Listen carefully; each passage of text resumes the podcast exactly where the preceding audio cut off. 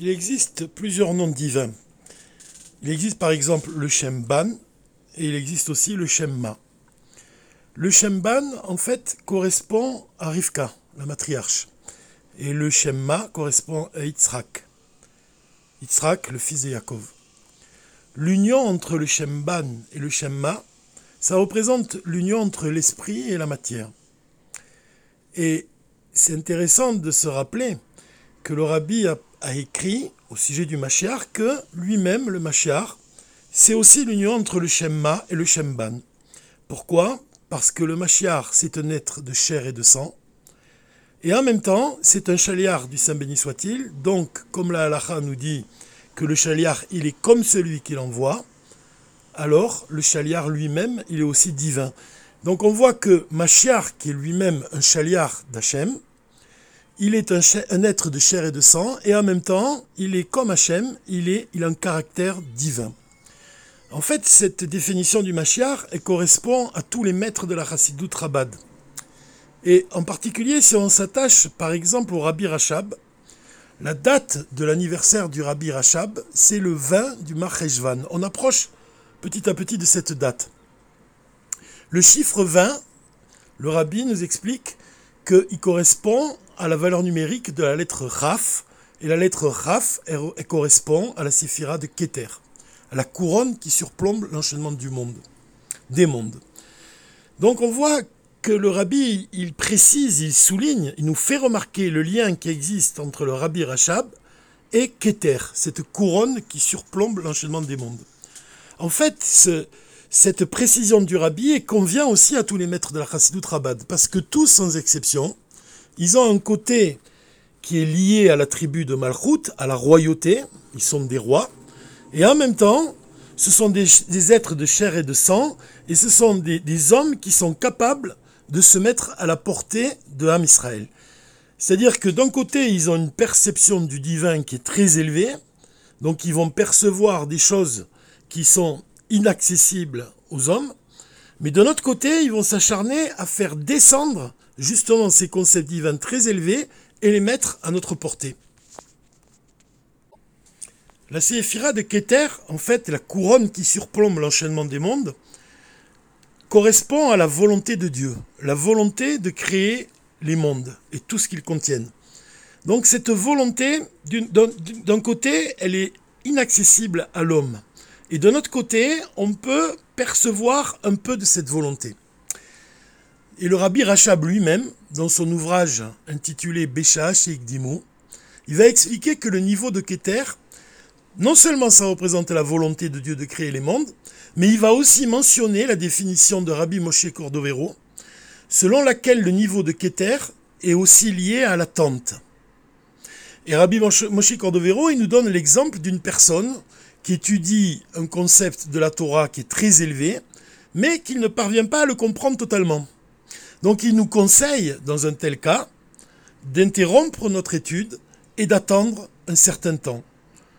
Le temps que la chose finisse par se dévoiler à nous-mêmes, avec l'aide de Dieu évidemment. Donc on voit que Keter, ça correspond aussi à l'attente. Et le Rabbi Rachab, il ajoute à cela que dans de nombreux endroits, les sages de la Torah évoquent le rapport qui existe entre le niveau de Keter et le silence. C'est pour cela que le Rabbi Rachab y rapporte le traité Menachot, dans lequel il est raconté que lorsque Moshe a vu la fin tragique de Rabbi Akiva, il s'est exclamé devant l'Éternel Comment est-ce possible? Est-ce là la Torah et est-ce là son salaire? Et Dieu lui a répondu Silence, ce sont mes desseins. C'est-à-dire que dans une situation qui nous échappe totalement, encore une fois, les sages nous conseillent d'attendre et de nous taire. Plus encore, le rabbi Rachab y rapporte une explication de Rashi selon laquelle le niveau de Keter s'apparente aussi à l'espoir. Donc à la lumière de toutes ces explications, le rabbi Rachab va nous dire que le niveau de Keter bien qu'il dépasse l'entendement de l'homme, ça ne demeure pas pour autant inaccessible à celui qui sait attendre et espérer.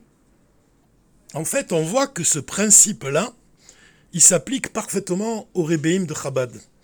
puisqu'on voit que bien qu'un rabbi, il est d'une certaine manière inaccessible à l'homme et au chassid, malgré tout, il demeure accessible. C'est-à-dire que dans ce cas-là, pour percevoir vraiment la lumière du rabbi, il faut faire appel à l'attente, comme on l'a dit, à l'espoir et au silence.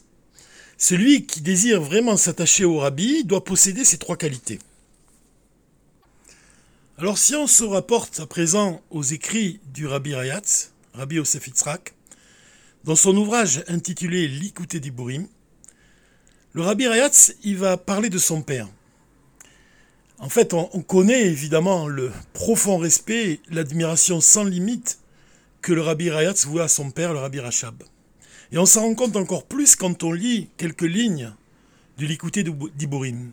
Il écrit par exemple que l'intellect et les sentiments du Rabbi, il parle de son père, le Rabbi Rachab, donc l'intellect et les sentiments du Rabbi en leur essence échappent totalement à notre perception et à notre compréhension.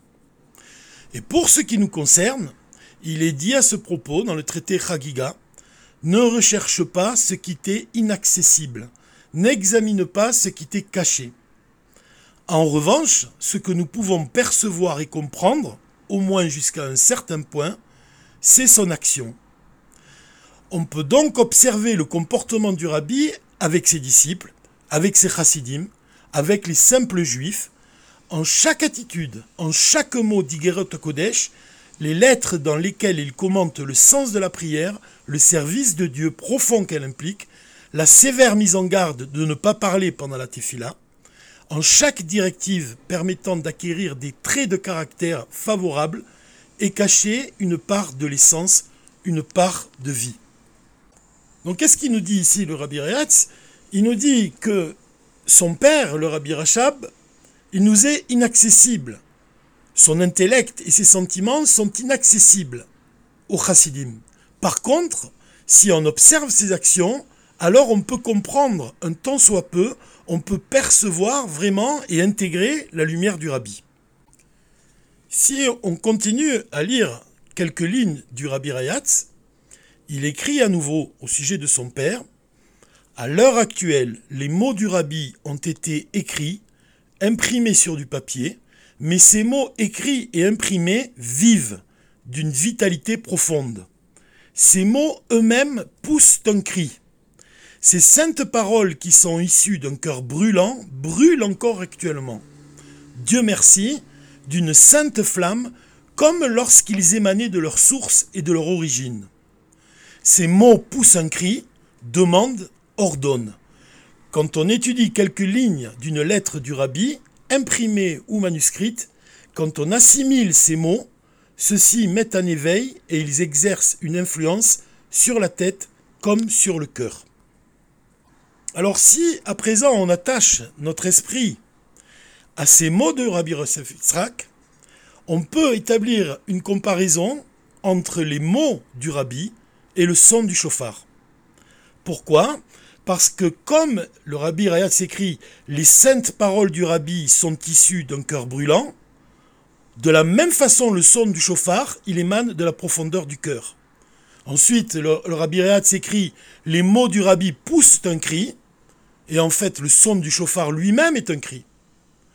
Puis encore, les mots du rabbi mettent en éveil et exercent une influence sur la tête comme sur le cœur. Et de la même façon, le son du chauffard éveille le cœur de chaque juif à une vraie et profonde teshuva. Donc on voit la, similitude qui existe entre les mots du rabbi et le son du chauffard. En fait, ce que nous dit le rabbi Rehatz ici, c'est que les mots du rabbi ils poussent un cri, ils sont vivants. Et bien qu'ils soient imprimés sur du papier, ils ont une force qui dépasse totalement l'espace et le temps. Et en fait, ces, mots qui crient, ils évoquent parfaitement le son du chauffard. On se rappelle de l'histoire du Baal Tov, quand il a raconté l'histoire du fils qui s'éloigne de son père. Son père est roi et le fils, il va quitter le palais, il va partir dans, dans des contrées lointaines et il va oublier jusqu'à la langue même, sa langue natale. Et quand il revient au palais de son père, à bien des années plus tard, et que les gardes du palais l'empêchent de rentrer dans le palais parce qu'ils ne reconnaissent pas le fils du roi. Alors le fils, il va pousser un cri qui vient vraiment de la profondeur de son cœur. Et à ce moment-là, le, roi lui-même, il va entendre le cri de son fils et il va demander aux, gardes de le laisser entrer, évidemment. Donc en fait, ce cri qui provient de la, de la profondeur du cœur du fils du roi, c'est le son du chauffard. Le son du chauffard, il provient de, de Umka Deliba, vraiment de la profondeur du cœur. Et quand on lit les mots du Rabbi Rayatz sur son père, et précisément sur les mots de son père, sur les mots que son père écrit, quand il écrit par exemple un discours chassidique, on voit que ces mots-là, ils poussent un cri également. Et c'est intéressant de, s'attacher à, à, toute la description que fait le Rabbi Rayatz, puisqu'il dit qu'ils émanent de leur source et de leur origine. De la même façon, on voit que le son du chauffard, il provient en fait, c'est le souffle qui provient de l'essence de l'âme juive, l'essence de l'âme juive qui est enracinée dans l'essence divine. Et quand le rabbi Rayat s'écrit que ces mots, les mots du rabbi, ils demandent et ils ordonnent, en fait, on voit que le rabbi, il a le pouvoir du roi, comme on l'a dit, la tribu de, royauté. Et de la même façon, le son du chauffard, quand un juif, il sonne du, chauffard le jour de Rosh Hashanah, il demande au roi, il demande au roi des rois, il pousse un cri au roi des rois de renouveler son royauté sur le peuple d'Israël. Ce cri-là, qui provient de la profondeur du cœur, ce cri-là, c'est le son du chauffard. Et la Mourazaken, au sujet de notre paracha, la paracha Nitzavim, il explique que le jour pendant lequel vous vous tenez debout, vous tous aujourd'hui, c'est le jour de Rosh Hashanah. En ce jour-là, l'Éternel, il va dévoiler l'essence de l'âme des enfants d'Israël. Et c'est à ce sujet précisément qu'il est dit que tout ton peuple est un peuple de, juifs, de, justes, de tzadikim. Pourquoi? Parce que chaque juif, l'essence de l'âme de chaque juif, est enraciné dans l'essence divine. Tout homme d'Israël, qu'il soit un chef ou qu'il soit un simple porteur d'eau, tout homme d'Israël est lié à Hachem d'un lien qui est essentiel. Et en ce jour de Rosh Hashanah, chaque juif se tient debout devant l'Éternel. Et le lien le plus profond de son âme avec l'essence divine se dévoile alors. Alors c'est intéressant de se rappeler que quand un juif se trouve dans les quatre coudées du rabbi, alors le rabbi va dévoiler l'essence de l'âme de ce juif. Le simple fait de se trouver dans les quatre coudées du rabbi dévoile l'essence de notre âme.